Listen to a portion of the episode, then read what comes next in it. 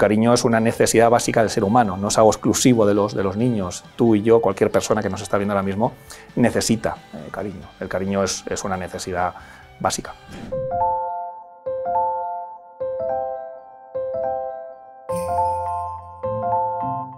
Hoy nos acompaña en Medicina Responsable Rafa Guerrero, es psicólogo y doctor en educación, director de Darwin Psicólogos, que es un centro especializado en problemas de gestión emocional, trauma, apego y TDAH, unas siglas que responden, como saben ustedes, al trastorno por déficit de atención con hiperactividad.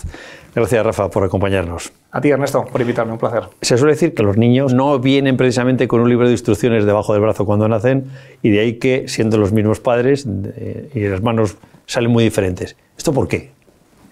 Bueno, hay una parte genética que, es, eh, que es, importante tener en cuenta, hay una parte historia, es decir, al final eh, nos, eh, nos, juntamos y formamos una familia, una mamá, un papá, dos papás, dos mamás, da igual un poco lo que es la estructura, y al final cada uno venimos, aportamos nuestra historia, nuestros traumas, nuestras limitaciones y, también los aspectos que se nos dan bien. ¿no? Entonces, bueno, pues al final luego se, se produce ese, esa, esa, unión genética y luego hay una parte ambiental que es, que es determinante, ¿no? como lo es en el caso del TDAH nace un niño, es el, ser más indefenso del mundo, pero en tus libros, hablaremos de ello a lo largo de, esta conversación, dices que el niño se educa prácticamente desde que nace. Sí, yo siempre digo, Ernesto, que eh, la, educación, y podemos hablar ahí de muchos tipos de educación, hasta incluso de educación emocional, comienza, lo digo así de una manera muy, eh, muy, muy, metafórica, muy, muy romántica, comienza cuando mamá y papá sean, sean el primer beso. ¿no? Es decir, que, que ya en esa historia que, que traen eh, mi madre y mi padre, ahí su historia tiene mucho que ver con, conmigo. ¿no? ¿Hasta cuándo es importante en esa educación el cariño? Eh, los pediatras suelen decir que lo más importante, los pediatras que yo conozco, que lo más importante a un niño es darle cariño, que sepa que le quieres, que lo note, que lo perciba desde que nace. Bueno, cariño es importante hasta que nos morimos. Natural, claro. Claro, el cariño es fundamental. Sí que es cierto que cuando hablamos de, de, adultos y los comparamos con los, con los niños, la capacidad, los recursos, las habilidades que tenemos los, eh, los adultos son muy diferentes a las que tienen nuestros, nuestros chiquitines. ¿no? Pero el cariño es una necesidad básica del ser humano, no es algo exclusivo de los, de los niños. Tú y yo, cualquier persona que nos está viendo ahora mismo, necesita eh, cariño. El cariño es, es, una necesidad básica. ¿Cómo se educa un hijo? ¡Wow! Qué, qué, gran pregunta, qué gran pregunta y qué difícil de, de responder. Bueno, pues es difícil, ¿no? Porque cada niño eh, tiene su propio manual de, instrucciones, ¿no? No me vale cómo eh, ha criado eh, mi cuñada, ni mi hermano, ni, mis padres, ¿no? Son momentos diferentes, etapas diferentes y personas diferentes. Yo creo que hay una serie de, características que son, que son clave. Una de ellas tiene que ver con concentrarnos en las necesidades que tienen cada uno de nuestros, de nuestros hijos. ¿no? Es decir, me parece que es fundamental el protegerles, el, saber cuánta protección necesita cada uno de nuestros hijos. Me parece que es fundamental también a la vez que protegemos, fomentar su autonomía, fomentar esa curiosidad, el que vayan haciendo las cosas por, sí mismos, fundamental también la, regulación eh, emocional, la necesidad de ser visto, la necesidad de pertenecer a una tribu, a pertenecer a un, grupo. Eh, eh, lo comentabas antes, ¿no, Ernesto? Somos una especie que, que, necesitamos del otro, somos una especie que desde el momento del nacimiento somos vulnerables, con lo cual hay que atender esa vulnerabilidad. Pregunta elemental, ¿eres padre? Sí, soy padre. Soy padre de dos. Y, todo lo que sabes y lo que, lo que has estudiado y lo que cuentas a otros, ¿lo has aplicado al pie de la letra? ¿Has modificado lo que, con la práctica lo que era tu teoría? ¿Ha cambiado mucho la vida real? Sí, sí, sí, la vida, la vida cambia, cambia mucho. Cuando te conviertes en padre o te conviertes en madre, cambia, cambia mucho, ¿no?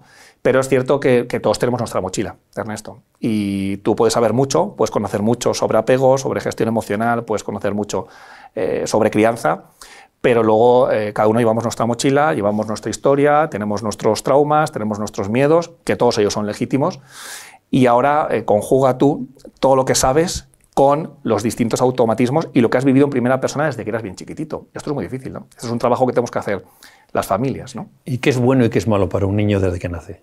En la educación, en el sistema, en el proceso que le hace madurar y llegar a tener una autonomía intelectual. Bueno, pues eh, lo que los niños tienen una serie de necesidades como, voy a poner un ejemplo que, nada tiene que ver con el niño, ¿no? Los coches tienen sus necesidades, ¿no? Para que un coche eh, funcione, pues necesita o gasolina o diésel y tiene una serie de, requerimientos ¿no? que, tiene para poder funcionar.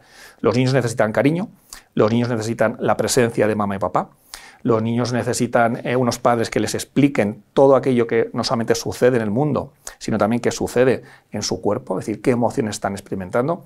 Porque no olvidemos que los niños tienen un pensamiento egocéntrico. Es decir, absolutamente todo lo que ocurre en el mundo y todo lo que le ocurre a mi mamá y a mi papá es responsabilidad mía es mi culpa. Por eso la autoestima es uno de los aspectos, Ernesto, que más importante, eh, más importante es, ¿no? y tenemos que tener en cuenta, porque eh, cada vez que un niño ve que su mamá, que su papá están discutiendo entre ellos, la culpa es mía.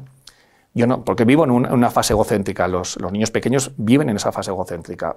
Todo está en referencia a ellos. Y por eso es tan importante que mamá y papá expliquen que esto que ha sucedido no es, eh, no es por su culpa, esta discusión no es por su culpa. Eh, dar narrativas y dar explicaciones de lo que está ocurriendo tanto fuera como en, su cuerpo, en su cabeza, en, lo que están sintiendo, es eh, de vital importancia. Se me han ocurrido muchas cosas, Rafa, sobre la marcha. Eh, cuentas cosas que son normales, pero pueden dejar de ser normales, depende de qué familia, de que los padres se lleven bien, de que traten bien al hijo, de que el hijo perciba sensaciones. Es decir, el entorno, la familia, la tribu, digamos, influye mucho en la educación y determina tu vida.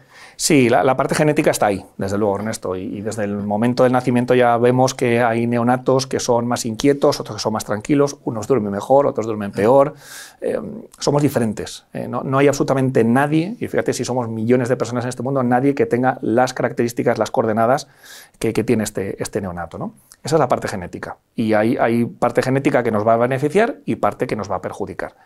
Pero desde mi punto de vista como psicoterapeuta, eh, la parte ambiental, eh, eh, cómo gestionamos, cómo atendemos mamá y papá a las distintas necesidades que presentan los, los menores o nuestros adolescentes, para mí esa es la, esa es la clave. Es decir, se, desarrolla un apego seguro o un apego inseguro en función de qué? En función de muchas cosas, por supuesto. ¿no? Y esto nos llevaría mucho tiempo, pero sobre todo en función de, de cómo yo atiendo a estas necesidades, si soy sensible, si no soy sensible, eh, eh, ¿qué, atribuciones hago de todo esto. ¿Esto es una tontería del niño, es un capricho del niño o realmente necesita ser abrazado, realmente necesita ser tenido en cuenta? ¿Y eso se aprende por parte del padre y del hijo o es intuitivo? Bueno, hay una, hay una, parte de la crianza que desde luego es, intuitiva, eh, es, instintiva, y eso está grabado en nuestro, nuestro, en nuestro cerebro, y una parte que es instintiva, eh, con cosas tan, tan sencillas, Ernesto, como que tendemos hacia el placer y tendemos a evitar el, dolor. Pero hay una parte importante de la crianza que tiene que ser aprendida. Por eso, eh, bueno, me dedico a lo que me dedico, ¿no? que es a, la formación, a la, divulgación, y por eso insisto tanto a los, a los padres a las madres, a las familias en definitiva, a que se formen, a que lean, a que eh, se planteen y discutan en, la, en, la, pareja. Eh, me parece que es fundamental. Y no quedarse solamente con esa parte instintiva, sino que muchas veces tenemos que ir hasta incluso en contra del instinto. Me ha sorprendido algo que, que es una constante en las conferencias, en las entrevistas que das, que es mm, algo así como que todo se puede enseñar, todo se puede educar. Todo. Todo menos esa parte instintiva. Todo. Eh, lo que está claro es que en función de, en el momento en que nos demos cuenta que esto no está yendo bien, eh, vamos a ver de qué manera le damos la vuelta a todo esto. Es decir, eh, ¿se puede reparar un apego? ¿Podemos pasar de un apego inseguro a un apego seguro? Yo digo sí, siempre. Eh, siempre estamos en disposición de cambiar, siempre estamos en, disposición de aprender cosas, de aprender, sobre todo yo me refiero, Ernesto, a habilidades socioemocionales. ¿no? Se puede aprender a ser más empático, desde luego. Se puede aprender a eh, solucionar conflictos de una manera eh, más asertiva, menos agresiva, sin lugar a dudas. Pero hay que tener en cuenta la edad. Esto es como un idioma, ¿no? El idioma aprendido desde bien chiquitito se convierte en idioma materno, pero un idioma, si tú y yo nos apuntamos a una academia para aprender un idioma como es el croata, no va a ser en ningún caso eh, un idioma materno. Podemos aprender croata, sin lugar a dudas, independientemente de la edad. Pero eh, siempre hay una parte ahí que cuanto antes lo hagamos, mejor. Has mencionado muchas veces ya la palabra apego. Eh, uno de tus libros tiene que ver con el apego, educación emocional y apego, pautas prácticas para gestionar las emociones de, en casa y en el aula. Definamos el apego y definamos cómo se puede educar. Bueno, el apego es un, tipo de, es un tipo de relación. Es una relación que se establece entre los cuidadores principales de, un chiquitín y, ese chiquitín que viene a este, a este mundo tan vulnerable. Somos una especie altricial, como bien sabes, lo cual quiere decir que, que venimos a, este mundo sin, sin estar aún eh, desarrollados y acabados. Hay, hay, que pasar por un, desarrollo social, un desarrollo emocional, un desarrollo cognitivo. Y mm, entonces el apego es la relación que se establece. En ocasiones escucho que apego es sinónimo de dependencia, lo cual no es cierto. Apego es sinónimo de amor, lo cual tampoco es cierto. En el apego seguro hay mucho amor, hay mucho cariño, hay mucho respeto, pero en el apego inseguro no hay tanto amor o no hay amor directamente. ¿Lo podemos definir un poquitín? Explícanos un poco. ¿El qué, perdón? El apego seguro, el apego inseguro. Bien, el, ¿Y cómo lo vive un niño? Claro, el, apego seguro, por hacerlo así de una manera muy esquemática, Ernesto, eh, son unos cuidadores que lo que hacen, o, un cuidador o una cuidadora, que lo que hace es eh, ser sensible, es decir, conectar con las necesidades que tiene el menor, con la necesidad de ser protegido, con la necesidad de fomentar su autonomía, con la necesidad de, calmarle, de regularle, con la necesidad de que esté yo presente. Y al conectar con esas necesidades y saber lo que necesita, yo le cubro dicha necesidad de una manera suficiente. Cuidado con el mito de cuanto más mejor. Estarás pensando qué difícil es esto, ¿no? Muy difícil, el equilibrio es muy difícil. Es muy difícil, es muy difícil. Ese es el apego seguro. El apego seguro es lo contrario.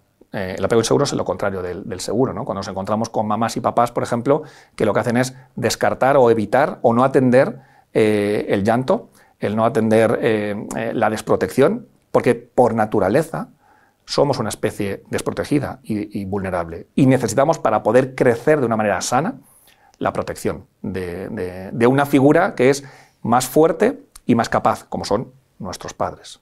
Bueno, muchos padres dicen justo lo contrario, ¿no? Que al niño hay que dejarle que berree, que llore, que no, cogerle, que se canse. Claro. Y bueno, pues eso es una forma de entender la educación que igual es errónea, ¿no? Es errónea.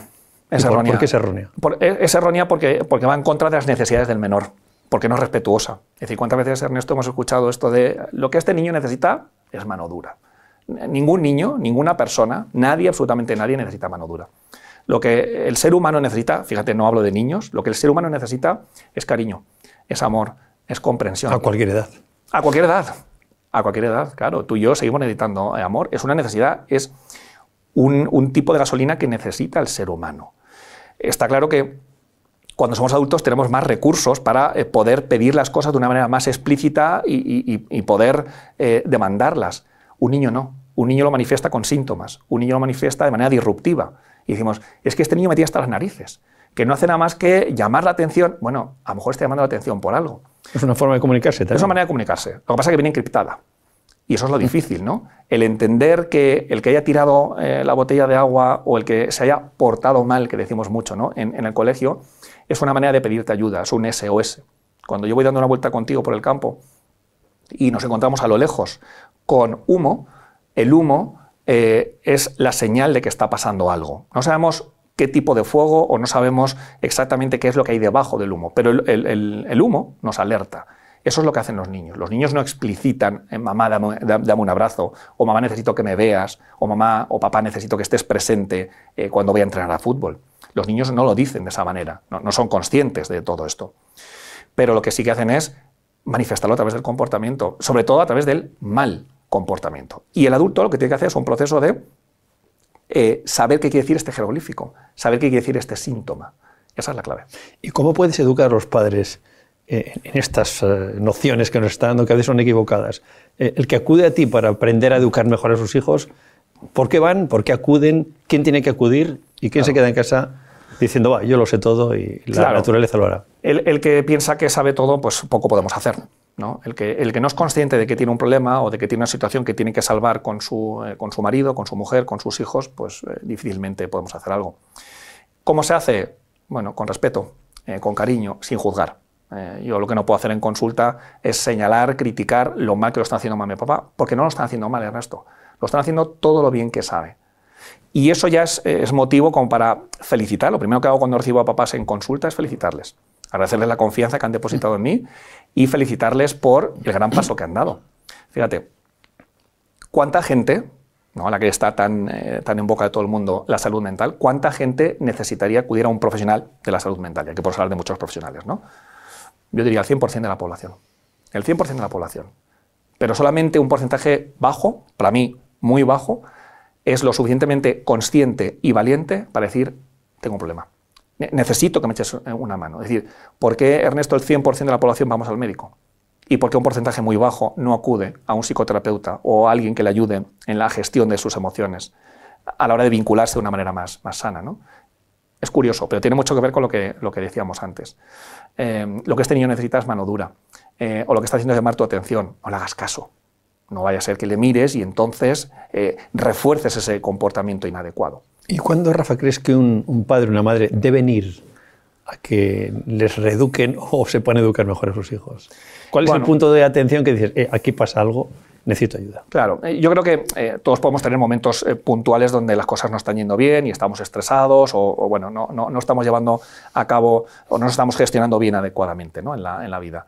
Pero cuando llevamos ya un tiempo, y un tiempo pues debería ser por lo menos bueno, pues un, par de, un par de meses, ¿no? donde estamos viendo que constantemente estoy en conflicto con mi pareja, con mi hijo, eh, bueno, pues es el momento que tenemos que, tomar una decisión. ¿no? Y, ponemos en marcha todo tipo de respuestas, ponemos en marcha todo tipo de recursos, pero llega un momento que los recursos se pueden acabar y no hemos encontrado una solución. Es momento de pedir ayuda. Pero ojo, los primeros que pedimos ayuda somos nosotros, los psicoterapeutas. Todos los psicoterapeutas, todos no, pero la gran mayoría, los que somos conscientes de que de nuestras limitaciones, Ernesto, tenemos nuestro propio psicoterapeuta. ¿Por qué? Pues porque no podemos con todo. Porque la vida, fíjate cómo está montada y fíjate lo estresante que es, las presiones que hay y lo loca que está la vida como para poder en todo momento estar autogestionando absolutamente todo. Es muy difícil. ¿Y los padres entienden que el niño tiene necesidades que no les dan? ¿Que algo tienen que cambiar para que la educación de ese hijo haga que mejore, que sea mejor persona, que, que tenga más empatía, como dices tú, se entrena, que en definitiva construyamos un ser humano mejor? Claro. Bueno, un porcentaje importante de ellos sí que son conscientes de esto, ¿no? Saben que, el niño les está pidiendo algo mediante síntomas, eh, haciéndose pis en la cama, con mal comportamiento, con eh, bajo rendimiento escolar, siendo muy desafiante y muy disruptivo con los profesores, en casa también. Y saben que algo se, se les está escapando, ¿no? Em, pero hay otro porcentaje eh, también importante de, papás que, no saben. Y entonces lo que hay que hacer es el proceso de psicoeducación, de explicarles a mamá y a papá, eh, bueno, pues que hay una relación muy directa entre los síntomas que está manifestando este niño, es que no se concentra en el colegio, es que ha suspendido todas, es que siempre en los patios hay un conflicto y acaba en pelea, con la raíz del problema. Esta es la, esta es la clave. Que no nos centremos solo y exclusivamente en los síntomas, porque los síntomas, como decíamos antes con el tema del humo, los síntomas, el humo, es una consecuencia de algo, es una consecuencia del fuego. Y el fuego es la raíz. ¿Cuál es la, o sea, ¿cuál es la raíz de esta consecuencia? ¿Por qué este niño se comporta de esta manera? ¿O para qué se comporta de esta manera? ¿Por qué tiene estos síntomas? Que los pone en marcha, evidentemente, de una manera inconsciente y automática. ¿no? El niño no, no, no elabora, no, no, no manipula. Pero eh, su inconsciente lo pone en marcha de una manera evidente y entonces lo que decimos es, ¿Qué hay que hacer para que este niño estudie? Bueno, a lo mejor el problema no es qué hay que hacer para que el niño estudie. A lo mejor el problema es qué necesidades emocionales no están siendo atendidas. En la vida actual de, velocidad, de inmediatez, de que todo tiene, no hay tiempo para nada, claro, los padres ya no son los que se quedan en casa, atienden al hijo, ahora lo sustituyen las eh, maquinetas, las pantallas, la televisión como mejor niñera para dejarles a los niños. Y los padres me da la impresión de que cuando llegan a casa llegan cansados, necesitan su vida y al hijo, eh, no digo que, no le ven, suelen decir, no, es que yo soy un padre que el tiempo que le dedico a mi hijo es de calidad. Bueno, el hijo igual necesita también cantidad, ¿no? Este nuevo mundo en el que hemos entrado distorsiona la educación del niño. Eh, ¿Cómo lo estáis haciendo? Total. Total. Eh, de hecho, los, estudios científicos, el resto, llegan a la conclusión de que en torno a un 55-60% de las personas tenemos un apego seguro. Eh, y bajo eh, la, impresión que yo tengo es que esos porcentajes eh, van bajando. ¿Van bajando por qué? Por lo que acabas de comentar. Porque el nivel de vida que tenemos hace que estemos cada vez más estresados, que haya mayor hiperactividad, porque estamos con 50.000 estímulos, con 50.000 cosas a la vez, y luego hay un aspecto muy importante que son los dispositivos tecnológicos. Estamos sustituyendo a mamá y a papá por un dispositivo tecnológico. La gasolina que necesita el niño no es un dispositivo tecnológico. ¿Y qué hacemos? Bueno, presencia, presencia humana. Recuerdo hace, hace algún que otro año una, periodista, una colega tuya, me decía, bueno, pero vivimos, Rafa, cada vez, cada vez más en un mundo más conectado. Le decía, sí, tecnológicamente, pero no humanamente. Y hay estudios, Ernesto, que demuestran que cada vez nos miramos menos a los ojos. Y esto es un problema, porque necesitamos de la conexión. eso. Claro. Claro, eh, donde aquí metemos dispositivos, pero metemos otras muchas variables. El ir corriendo a todas partes, el no tener tiempo para disfrutar, para mirarnos a los ojos, para decirnos las cosas a la cara, lo bueno, lo malo y lo, regular. Y eso es vínculo. Eso es conexión. Y deteriora la calidad de, la educación del claro, niño. Deteriora absolutamente todo. El vínculo con los padres de, futuro. Claro, deteriora mi satisfacción personal, deteriora mi relación laboral, deteriora mi relación de pareja, deteriora mi relación con mi, eh, con mi, con mi hijo, con mi hija. Y deja un problema en el hijo, que es, no digo que sea la adicción, sino la dependencia de estas pantallas, de estas redes sociales, que están mm. pendientes de un me gusta o no me gusta cuando ya empiezan a crecer. Eso es. Esto llega a convertirse en un problema. Me imagino no solo educación, un problema de salud mental. Es un problema de salud mental. Eso es. Eh, estamos sustituyendo, fíjate, ¿no? Al final, eh, los niños, los adolescentes, lo que hacen es lo que pueden. Lo que pueden. ¿Y qué hacen? Pues muchas veces buscan esa necesidad de pertenecer a un grupo, esa necesidad de ser visto, esa necesidad de ser alabado, eh, de, de, que les digamos lo buenos que son, que les digamos esos atributos positivos, como no los están recibiendo en casa por parte de mamá, de papá, tampoco los reciben por parte de los profesores, estoy poniendo un caso concreto, ¿no? ¿Qué es lo que hacen?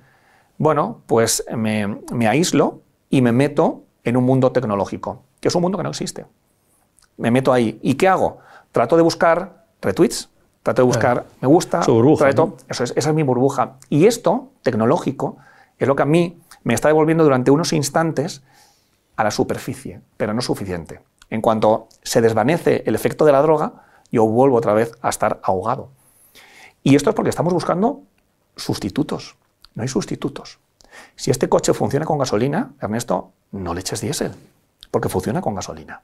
Si los niños, los adolescentes y los adultos, que todos estamos hechos de la, misma pasta, todos, tenemos una serie de necesidades, vamos a dar esas necesidades en su justa medida. Vuelvo a repetir, hay niños que necesitan mayor protección que otros. Igual que hay niños que comen más y otros que comen menos, hay niños que duermen más y otros niños que necesitan dormir menos. Fenomenal. Eso está en, cada uno. Pero lo que, está claro es que absolutamente todos los, niños necesitan ser protegidos. Todos los niños necesitan ser vistos. Todos los niños necesitan que atendamos y validemos todas y cada una de sus emociones. Pero si no lo hacemos, ellos van a buscarse eh, las tretas para que en algún otro sitio lo hagan, pero solamente lo hagan de una manera adaptativa, porque no tienen recursos. Y entonces caemos en adicciones. Eso es más fácil de controlar cuando son pequeños, pero cuando son adolescentes empiezan los conflictos. Claro. ¿Y esos conflictos cómo los tratáis? El niño rebelde, el niño que sus padres nunca le han dicho que viene a hacer esto, hijo mío, sino que le han recriminado porque has dejado todo desordenado, eres un desastre. Hay muchos conflictos de estos, lo vemos, eh, los ejemplos ahí serían a miles, demasiados probablemente. ¿Cómo se trata eso ya cuando un adolescente está en camino y es difícil ya reconducirlo? Eh, se, trata de, poner bien el foco. Eh, estamos focalizando en los síntomas. El motivo de consulta, eh, por el cual yo siempre pregunto cuando los papás vienen a, la primera consulta, donde siempre recibo a los papás y nunca recibo al menor, es eh, y, hay muchos padres que esto les extraña, porque me dicen, no, no, yo vengo, yo, yo vengo eh, a traer a mi hijo. El problema, suyo, el, problema es suyo. Y digo, no, no, el problema, el problema no es tu hijo, tampoco es tuyo, pero somos todos responsables, estamos todos en el, mismo, en el mismo barco. Lo que pasa es que estamos focalizando en el niño. Y yo digo, bueno, eh, no consiste en juzgar a nadie, no consiste en señalar a nadie, pero consiste en entender por qué este niño está haciendo lo que hace. Entonces, ¿por qué este adolescente dedica cinco horas al día a los videojuegos? O porque este adolescente eh, consume 3, 4 porros diarios, o porque este adolescente se pone hasta arriba de comer em, como mecanismo de eh, regular su ansiedad. Esa es la clave. ¿Qué es lo que no estamos haciendo bien? ¿Qué es lo que no estamos dando en su justa medida para que la única salida que tenga este adolescente sea refugiarse en los videojuegos sea refugiarse en, las redes sociales o sea eh, ponerse hasta arriba de, comer ultraprocesados, por ejemplo, para reducir la ansiedad. Es decir, eh, esa, sería la, clave. Eh, ¿Qué es lo que yo no le estoy dando a mi hijo? Que lo, que lo hago lo mejor que puedo, pero tenemos que ser autocríticos y, me, toca hacer responsable de todo lo que hace y lo que deja de hacer mi hijo. Pero ¿qué es lo que yo no le estoy dando a mi hijo? O le estoy dando en exceso para que él esté gestionando la ansiedad a base de comer ultraprocesados. En base a todo lo que estás contando, me han venido dos o tres ideas que las voy a mezclar. Uno, si los niños tienen que tener límites y cómo se controlan esos límites, que no sea una imposición de los padres. Y dos, la protección, la autonomía y la sobreprotección. Lo has mencionado antes. Claro, todos somos proteccionistas, todos queremos que, que, no le pase nada, que esté bien el niño. Claro. Y somos más reacios a darle autonomía para, precisamente para protegerle. Ya, el que no da nada es porque le sobreprotege. Claro. estos límites, protección, sobreprotección, autonomía, cómo se conjugan para que el niño tenga una cierta personalidad y, camine hacia una, una madurez. ¿no? Vale. los límites son necesarios. Una de las críticas que recibimos los que estamos eh, luchando y abogando por eh, los buenos tratos a la infancia es que dejamos que nuestros hijos hagan lo que les dé la gana. Y no es así. No es así. Lo que pasa es que una cosa es atender cuando tu hijo eh, tiene una rabieta, lo está pasando mal o siente miedo. Una cosa es atender y validar esa emoción. Y otra cosa diferente, Ernesto, es validar o aplaudir el comportamiento. Una cosa es la emoción y otra cosa es el comportamiento, la conducta. ¿no? Pero los límites son una necesidad, no, no, podemos prescindir eh, de, los, de los límites. Toda persona, todo niño necesita límites y necesita normas. Unos niños necesitan más límites y otros niños necesitan menos límites, pero todos necesitamos límites. Ahora bien, ¿cómo se conjuga el tema de la protección, la sobreprotección y la autonomía? Mary Ainsworth decía que eh, el apego seguro era el equilibrio flexible entre protección y autonomía. Es decir, usted tiene que saber, en, ese proceso empático, que es muy difícil, en esa conexión que tú haces con tu hijo, tenga dos meses, tenga cinco años o tenga catorce, tú tienes que saber, como responsable y como experto en tu hijo, tienes que saber cuándo necesita ser protegido y cuándo necesita que le fomentes la autonomía. Lo bueno de esto es que son contrarias. Es decir, no hay ningún niño en ningún momento que necesite ser protegido y a la vez que le fomentes la autonomía. Esto es como una clavija que tiene encendido o apagado. O estás en una o estás en otra. Y esto es lo que está, lo que está pasando. Lo que hay que hacer es saber si tu hijo se siente vulnerable, se siente desvalido, siente miedo. No es momento para fomentar la autonomía, aunque un perfil, el apego inseguro de tipo evitativo, lo que hace es, hay que ser duro, hay que ser fuerte, deja de llorar y ponte a luchar o ponte a hacer lo que, lo que estás haciendo. Estoy fomentando la autonomía, Ernesto, desde la desprotección lo cual tendrá consecuencias. Por eso, en el momento en que mi hijo se siente desprotegido, ¿qué tengo que hacer? Protegerle. ¿Y en qué momento voy a fomentar su autonomía? Cuando él se sienta suficientemente protegido.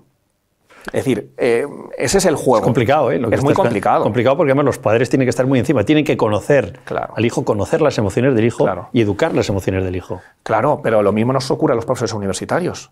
Es decir, eh, eh, no, vale con dar respuestas eh, racionales y según la teoría de Vygotsky y punto. Es decir, tenemos que conocer de, dónde parte esta pregunta que hace el alumno, que parte de su curiosidad, y su curiosidad tiene que ver con su estilo de apego, tiene que ver con su manera de relacionarse. Es decir, tenemos que conocernos para poder adaptarnos, porque si no lo que hacemos es vendemos camisetas de talla única.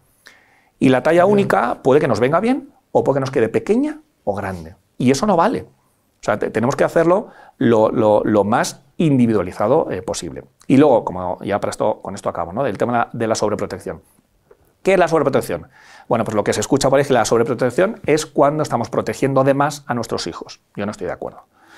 Si mi hijo metafóricamente ¿no? necesita que le dé dos abrazos porque mm, se ha llevado un susto muy grande, que yo le dé tres abrazos en vez de dos, Ernesto no va a ningún sitio. ¿vale?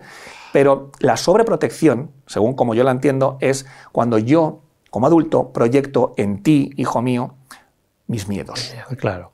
eso hijo, no salgas porque mm, te puede pasar algo y no sale el niño, te tiene que salir. Ojo, que si pasa algo, es decir, que si, yo siempre pongo el ejemplo de los acantilados de Moer, que tu mm. hijo te dice que quiere ir contento y alegre y, correteando por los acantilados de Moer, no es momento para que tú le fomentes la autonomía.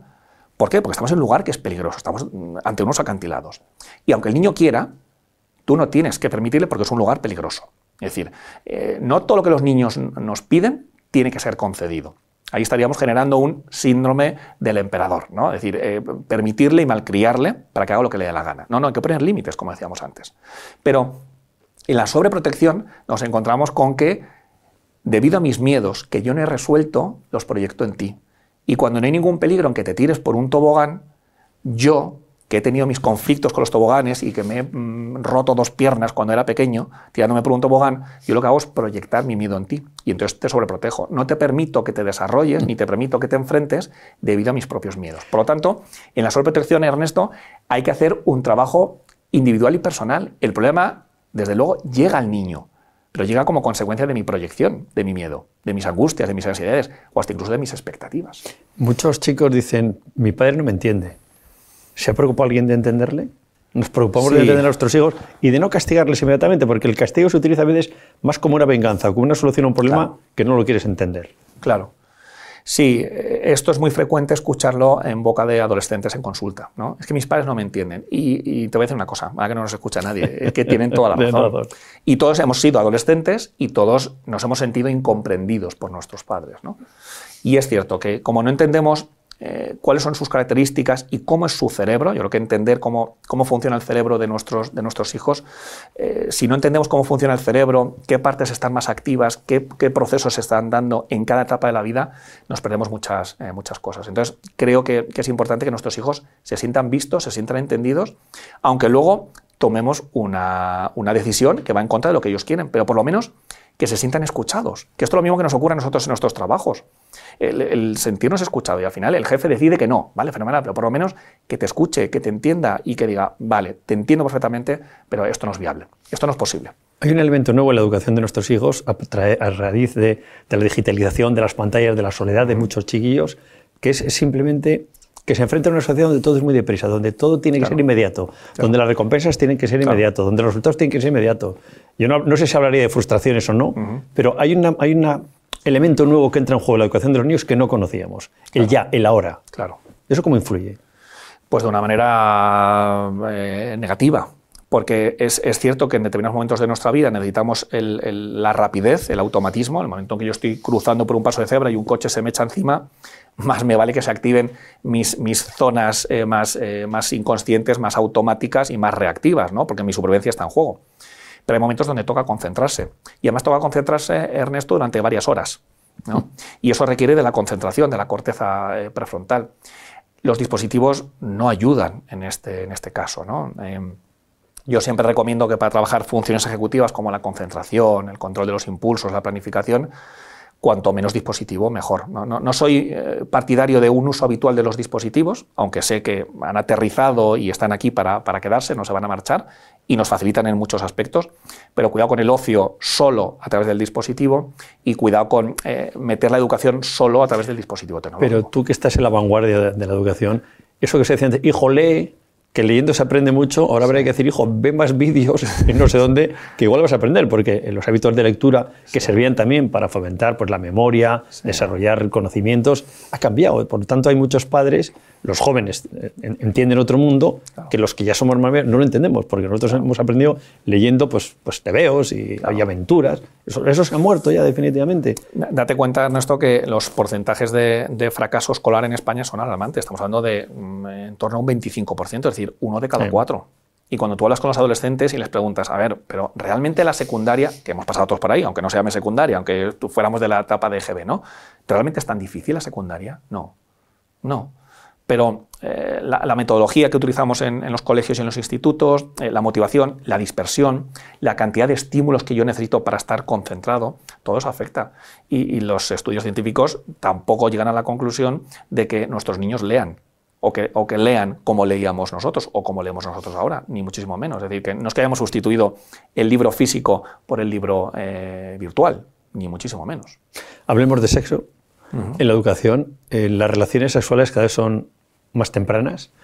Se habla ya de 11, 12 años. Eh, a mí me suena a, disparate, mm. pero igual es el mundo al que vamos y es lo normal, no lo sé, yo ahí no, no, no, lo sabría decir. Pero vivimos en una sociedad muy sexualizada. Es decir, los impulsos que llegan todos los días a, niños, los mayores ya lo doy por hecho, pero los niños les influye en su vida, en su educación, en sus emociones, la forma de respetar el otro sexo. Claro. ¿Qué está pasando? esto, esto, es fundamental. Yo creo que no, no tenemos una, una, una, educación sexual suficientemente buena. ¿no? Yo creo que, eh, como, como siempre vemos en la historia, ¿no? hemos pasado un extremo al otro. Hemos, pasado de un modelo donde eh, la sexualidad estaba prohibida o donde la sexualidad no era hablada, no era explícita en la, familia, por lo tanto se convertía en un tema tabú. No hacía falta que mamá y papá dijeran en esta casa se prohíbe hablar de sexo, simplemente no se hablaba y por lo tanto ya los niños entendían que en esta casa no se hablaba de sexo. ¿no? Y hemos pasado de ese extremo, es decir, de la ausencia de, un, vocabulario y de una, una real educación sexual a todo lo contrario, ¿no? A una hipersexualización, con una influencia, una vez más, de eh, las redes sociales. Eh, y, niños manteniendo relaciones sexuales por, eh, por debajo de los, de los 10 años, lo cual es bastante alarmante. ¿no? Estamos acortando la infancia y estamos adelantando la adolescencia, aparte también de, de, Rafa, eso hay que asumirlo como una cosa que ya está ahí y que hay que ver cómo la atenuamos en el sentido de que no les haga daño, ¿O se puede hacer algo también para, para reeducar? Para, no, digo, la palabra reeducar es horrible, parece campo de concentración, pero sí educar en algo que es vida también. El sexo es naturalidad. Por supuesto, por supuesto el, el, el, sexo. Es lo más divertido gratis, dicen. sí. Sí, eh, y se trata de, de, educar todo eso. Es decir, eh, el sexo, eh, la conducta sexual es un instinto. Es un instinto de todos los animales entre los cuales estamos nosotros. Y es natural, es sano, pero hay que saber gestionarlo bien. Por eso te decía antes que no basta solamente con ser instintivo, sino que el ser humano, por supuesto que es instintivo, pero va más allá del puro instinto. El ser humano es un animal social. Eh, no podemos mantener relaciones sexuales en cualquier momento eh, y en cualquier circunstancia.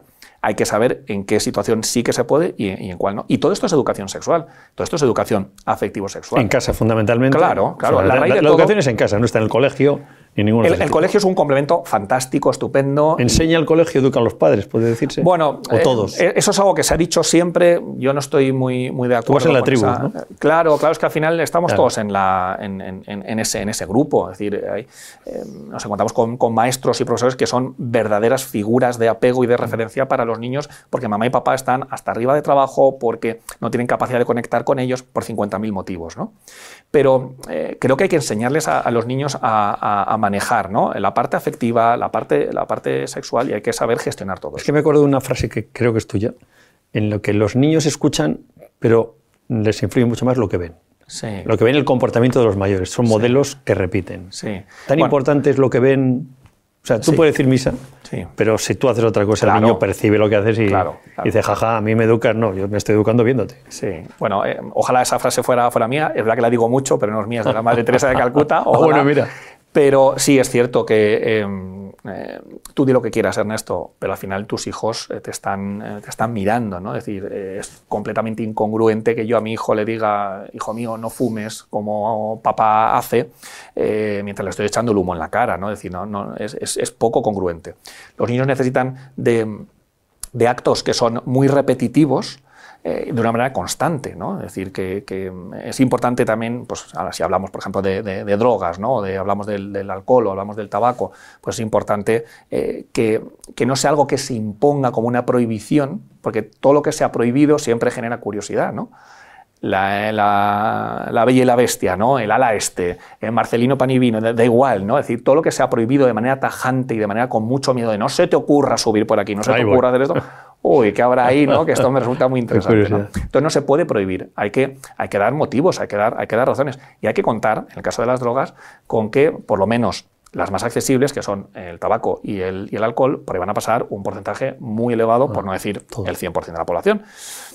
Y es normal, es natural y es, y es positivo, es decir, pues lo tienen que probar, tienen que curiosear todo esto, ¿no?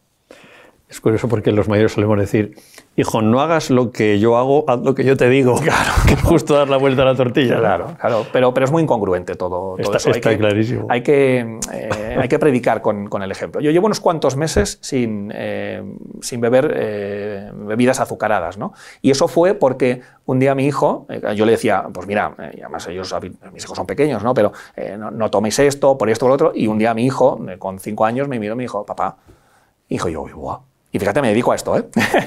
me dedico a esto. Pero me dijo, eh, papá, eh, un poco incongruente lo que estás diciendo. Y desde ese día eh, me, quité. De Qué palo ser educador. Se quitan los vicios los niños. Está muy bien. Te haré la última pregunta luego hablando de emociones, pero vamos a hablar del TDAH, trastorno por déficit de atención con hiperactividad. tienes el libro que más, digamos, em, aplaudido en torno a este trastorno. Vamos a definirlo, porque a veces la gente no, no termina de decir, este niño es muy nervioso, tiene... Pues no, igual no lo tiene, ¿no? Sí. ¿Qué es esto? Sí, y me alegra que me hagas esta pregunta, Ernesto, porque al final es, eh, eh, fíjate que voy mucho a colegios a hacer formaciones y estoy con profesores que tienen un porcentaje importante de sus alumnos que están diagnosticados de TDAH y cuando les pregunto a los profesores no saben lo que es el TDAH, ¿no? Eh, ¿Qué es el TDAH? Lo que la gente te dice del TDAH es, eh, bueno, el TDAH es cuando un niño no se puede concentrar, cuando es muy inquieto, es hiperactivo, es impulsivo. Y digo, fenomenal. Digo, no me has contado nada. Esto es como decir que eh, os pregunto qué es la gripe y, alguien me dice la gripe es cuando uno tiene fiebre. Es decir, me estás describiendo los síntomas del TDAH. No, yo te estoy preguntando que cuál es la raíz del TDAH. ¿no? La raíz del TDAH, Ernesto, es es, un problema, o es un trastorno del neurodesarrollo. ¿Esto qué implica?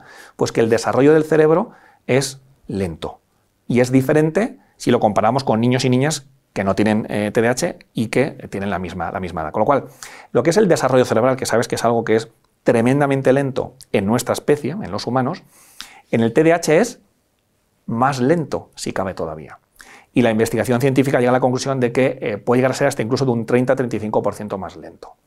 ¿Esto qué implica? Pues que mi alumno eh, de 15 años que está en tercero de la ESO tiene un desarrollo cerebral que puede llegar a ser hasta de 10 años. Es decir, yo le estoy exigiendo eh, criterios de tercero de la ESO y no a nivel de capacidad intelectual, que es una cosa diferente, sino a nivel de conectividad cerebral, a nivel de desarrollo cerebral, está en quinto de primaria, está en sexto de primaria, tiene 10, 11 años.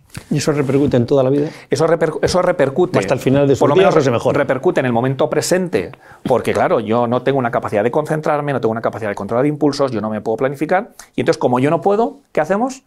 Bueno, pues eh, eh, el, comodín de la llamada del público. Es decir, necesito que alguien, mi profesor de lengua, mi profesor de matemáticas, mi mamá, mi papá, el profesor particular que tengo en casa, alguien haga lo que yo cerebralmente no estoy preparado. ¿Esto tiene solución? Sí, claro. Todo en esta vida tiene solución o por lo menos se puede amortiguar. Es decir, el TDAH sí que es un trastorno crónico, Ernesto. El TDAH es un trastorno para toda, para toda la vida como lo es cualquier trastorno del neurodesarrollo. El trastorno del espectro autista es un trastorno crónico. Eh, la discapacidad intelectual, como puede ser un síndrome de Down, es un trastorno crónico. El trastorno del espectro, eh, el trastorno eh, específico del aprendizaje, una dislexia, una discalculia, es un trastorno para toda la vida. ¿Se cura? No, estos trastornos no se curan, pero se pueden amortiguar. ¿En base a qué? A dar recursos a dar recursos y a potenciar sobre todo la corteza frontal, que es la zona del cerebro donde están las funciones ejecutivas, que es sobre todo lo que más, eh, lo que más le cuesta a un TDAH. ¿Y eso se medica? ¿También lleva medicación? La medicación es un complemento. A mí a veces me preguntan, bueno, no, yo soy psicólogo y no puedo, no puedo medicar, pero eh, ¿estás a favor o estás en contra de la medicación? Pues mira, ni estoy a favor ni estoy en contra, ni todo lo contrario. ¿no? Es decir, estoy a favor de eh, este paciente que se llama Mario o esta paciente que se llama Julia. si creo que le puede venir bien la medicación, lo derivaré a un colega eh, médico, a un psiquiatra, a un neurólogo, para que mm, considere si eh, se debe medicar o no. ¿Qué hace la medicación? Aumenta los niveles de dopamina, aumenta los niveles de noradrenalina y entonces, de manera prácticamente inmediata, focalizo mejor y controlo mis impulsos. Pero yo siempre digo lo siguiente, Ernesto, la medicación está muy bien, pero la medicación no enseña. Es decir, el metilfenidato, que es lo que más habitualmente se les, eh, se les da a nuestros chicos con TDAH, eh, te va a ayudar a estar concentrado en clase, que eso es lo que busca mamá y papá, ¿no? Yo quiero que esté concentrado en, clase. Vale, pero yo quiero, igual que quieren mis, mis colegas médicos, lo que quieren es que en algún momento se quite la medicación. Vale, pues vamos a darle una medicación, pero mientras tanto, o paralelamente, vamos a reeducarle, como tú decías. Vamos a darle estrategias y recursos y vamos a madurar su corteza frontal para que llegue un momento en que yo quite esa medicación y yo puedo funcionar sin medicación. Esto es como una muleta, lo mismo. Rafa, voy a frivolizar un poco. Tengo un hijo que es un diablillo, que no, es hiperactivo, me está dando una lata, no se centra en nada, es una abeja que pica en todos los lados, este chaval es un desastre. Bueno, eh, y le dan por hecho que tiene un problema de hiperactividad. Igual no lo tiene, igual sí que lo tiene.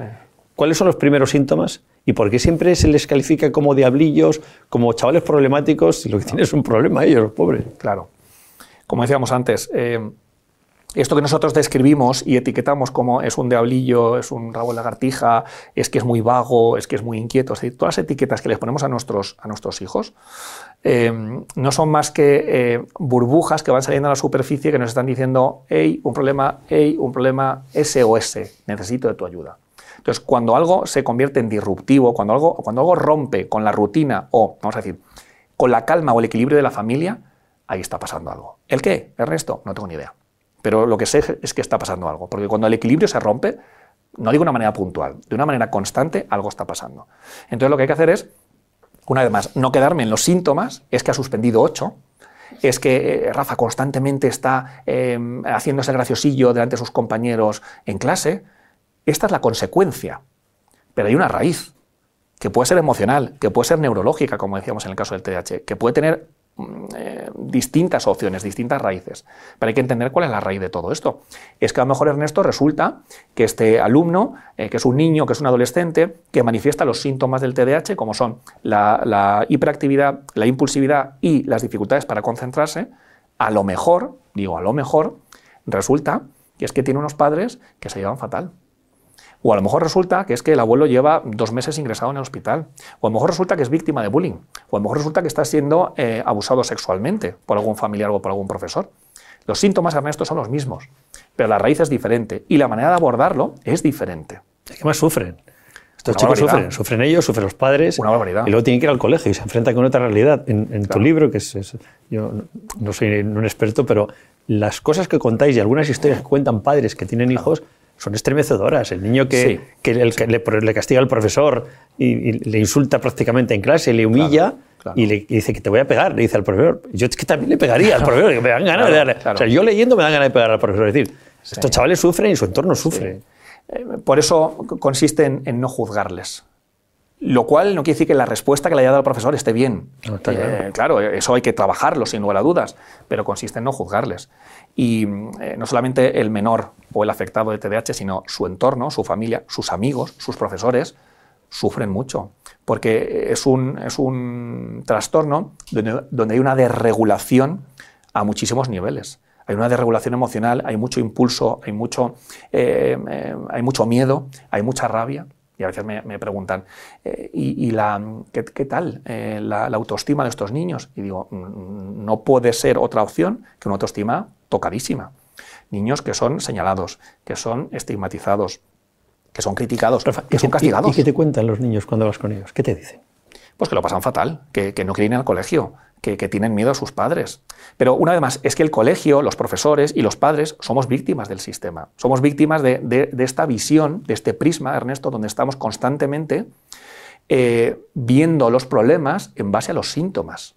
No, no podemos caer en el, error de eh, el que tiene ansiedad, eh, vamos a solucionar la ansiedad solamente como síntoma, sino que hay que ir a la raíz del, síntoma. Esa es la clave. Em, no sé si quieres explicar algo más del TDAH, pero si no, voy a una pregunta global ya para finalizar. Venga. Del TDAH, ¿nos interesa decir algo a los padres? Bueno, pues yo lo que diría del TDAH es que la clave la clave, aunque mamá y papá cuando vienen a consulta habitualmente me dicen, la clave está en mi hijo, a ver si cambia de actitud, a mm. ver si madura, ya, es que tu hijo tiene un problema de maduración cerebral. O sea, no es cuestión de a ver si maduras. No, no, no. Es una cuestión de tiempo, ¿no? Es una cuestión de calma, de paciencia, eso es. Eh, la, clave en el TDAH, yo siempre lo digo, está en los adultos. Los adultos no solamente es mamá y papá, sino también son los profesores, también somos los profesionales. Eh, la clave está en el adulto, no en el menor. Eh, el menor va a ir bailando en función de la música que le pongamos. Y luego me parece que es súper importante es la mirada incondicional que no juzguemos a este niño por lo que hace, que no le juzguemos por nada, hace lo que puede. Eh, no, no, vayamos más allá. ¿no? A los papás les pongo, les pongo un, ejemplo que, les suele hacer mucha, mucha gracia, pero creo que lo terminan, lo terminan de ver. ¿no? Los papás vienen a consulta, se sientan y me dicen, Rafa, eh, ha suspendido eh, cinco asignaturas, el comportamiento con nosotros es bastante malo, se ha vuelto muy agresivo, ya no quiere salir.